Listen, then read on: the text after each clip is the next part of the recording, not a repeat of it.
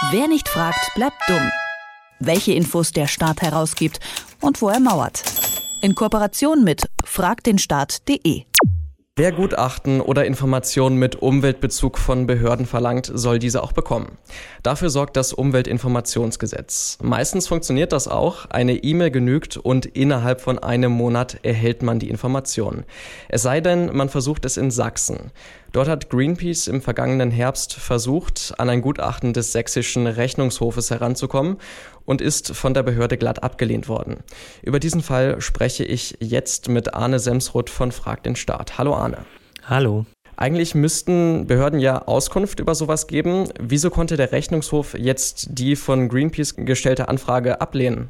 Also ganz grundsätzlich, äh, wenn man sich so das Gesetz zumindest in seiner ursprünglichen Fassung anguckt, hätte eigentlich der sächsische Rechnungshof dieses Gutachten herausgeben müssen. Äh, allerdings hat sich der Rechnungshof geweigert und wurde dementsprechend auch ganz richtig von Greenpeace dann verklagt. Äh, und dann, dann gab es eine ganz interessante Wendung, die wir eigentlich so noch nicht gesehen haben, denn der Rechnungshof hat sich dafür eingesetzt, dass das Gesetz geändert wird, um ganz sicher zu gehen, dass diese Informationen gar nicht nach außen kommen. Genau, also das äh, Umweltinformationsgesetz wurde geändert. Ähm, wie genau ist das abgelaufen? Was wir davon wissen, ähm, kommt so ein bisschen aus Dokumenten aus dem Gerichtsverfahren und ein bisschen aus Stellungnahmen von Parteien. Soweit wir das rekonstruieren konnten, ist es ungefähr so abgelaufen. Greenpeace hat eine Anfrage gestellt. Der Rechnungshof hat sich ewig Zeit gelassen mit der Beantwortung, hat das dann letztlich abgelehnt, wurde dann verklagt und ist dann zur CDU gelaufen. Also in, S äh, in Sachsen regieren ja SPD und CDU zusammen und hat gesagt, so geht das nicht. Wir werden hier gerade verklagt. Ändert doch bitte das Gesetz, damit wir hier nicht verlieren. Und dann haben sich äh, CDU und SPD so ganz kurz vor Weihnachten schnell dafür eingesetzt, den sächsischen Rechnungshof auszunehmen vom Gesetz. Äh, das ganz schnell durchgewunken im Parlament, ohne dass es jemand wirklich mitbekommen hat.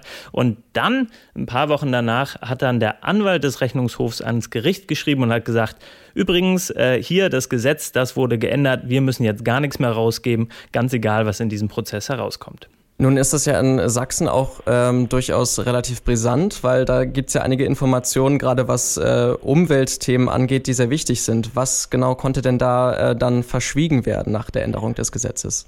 Ja, Riesenthema natürlich in Sachsen äh, Braunkohletagebauten, also äh, wahnsinnig große Flächen, die kaputt gemacht werden, zerstört werden, auch auf Dauer von ähm, Energiekonzernen. In diesem Fall äh, ging es um Vattenfall.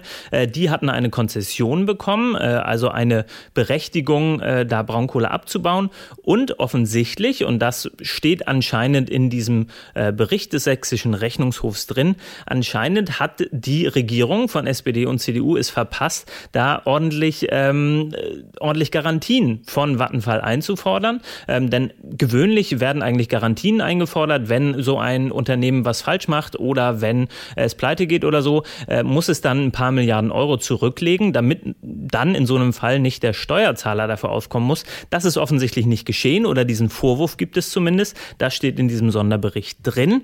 Ähm, aber offensichtlich wird jetzt dieser Sonderbericht gar nicht mehr an die Öffentlichkeit kommen.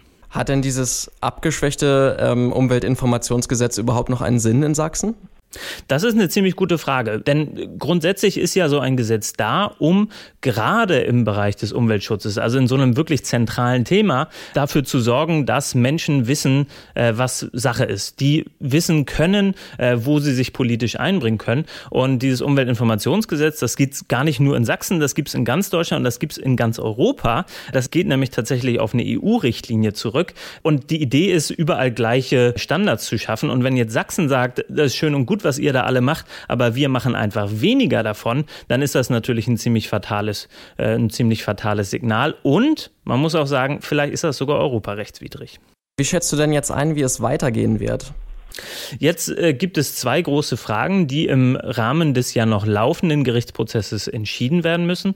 Zum einen die Frage, ob jetzt so eine Gesetzesänderung im Prozess äh, quasi rückwirkend äh, eine Auswirkung hat, also ob jetzt einfach durch die Gesetzesänderung der ursprüngliche Antrag von Greenpeace gegenstandslos wird. Das ist die eine große Frage, die geklärt werden muss. Und die zweite ist, ob denn letztlich Sachsen jetzt gegen Europarecht verstößt und äh, wenn Greenpeace das äh, da ein bisschen investiert, äh, könnte das tatsächlich vor einem europäischen Gericht landen. Und wenn dann äh, der Europäische Gerichtshof zum Beispiel äh, Sachsen sagt, ihr habt da verstoßen gegen äh, die EU-Richtlinie, dann wäre das natürlich nicht nur vom Inhalt her ziemlich blamabel, sondern tatsächlich ein Schlag ins Gesicht für diese große Koalition von CDU und SPD.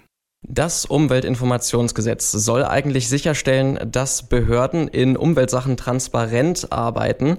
Das ist nicht immer der Fall, wie das Beispiel von Greenpeace in Sachsen zeigt. Theoretisch könnte da sogar ein Verstoß gegen das Europarecht vorliegen, nachdem das Gesetz geändert wurde. Darüber habe ich mit Arne Semsroth von Frag den Staat gesprochen. Vielen Dank, Arne. Dankeschön. Wer nicht fragt, bleibt dumm. Die Serie auf Detektor FM.